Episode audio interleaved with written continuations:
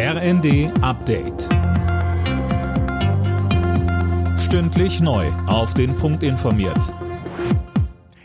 Ich bin Dirk Justes. Guten Morgen.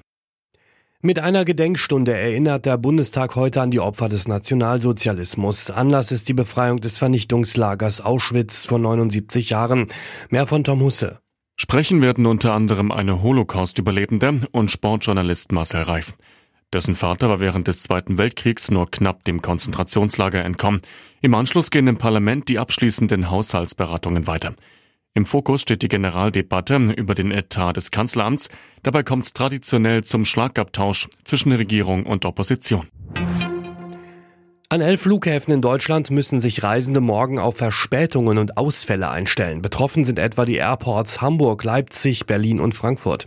Zum Streik aufgerufen hat Verdi. Die Gewerkschaft fordert mindestens 2,80 Euro pro Stunde mehr. Frank Heindl vom Bundesverband der Luftsicherheitsunternehmen rechnet im ersten mit zähen Verhandlungen.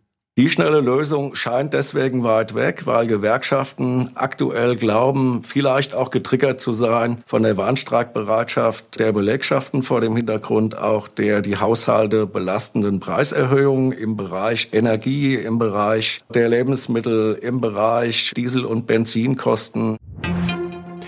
Auch heute wollen Landwirte bundesweit gegen die Sparpläne der Ampelregierung demonstrieren. Geplant sind etwa Autobahnblockaden und eine Kundgebung vor dem Bundestag. Der Deutsche Bauernverband fordert unter anderem, dass die Subventionskürzung beim Agrardiesel gestrichen wird. Im DFB-Pokal steht der erste Halbfinalist fest. Fortuna Düsseldorf hat sich mit 6 zu 5 nach Elfmeterschießen beim Zweitligakonkurrenten St. Pauli durchgesetzt. Erst am Wochenende hatte die Fortuna in der Liga noch gegen die Hamburger verloren.